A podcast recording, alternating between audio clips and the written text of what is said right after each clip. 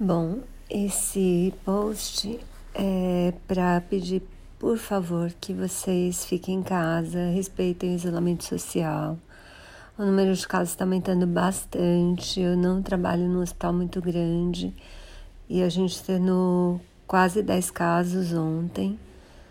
Paciente, o último que internou era um paciente jovem que não tinha 40 anos respirando bem mal, tomando um monte de remédio sem melhora. A doença é grave. Por favor, fique em casa, respeitem o isolamento. Tá bom? Bom dia a todos.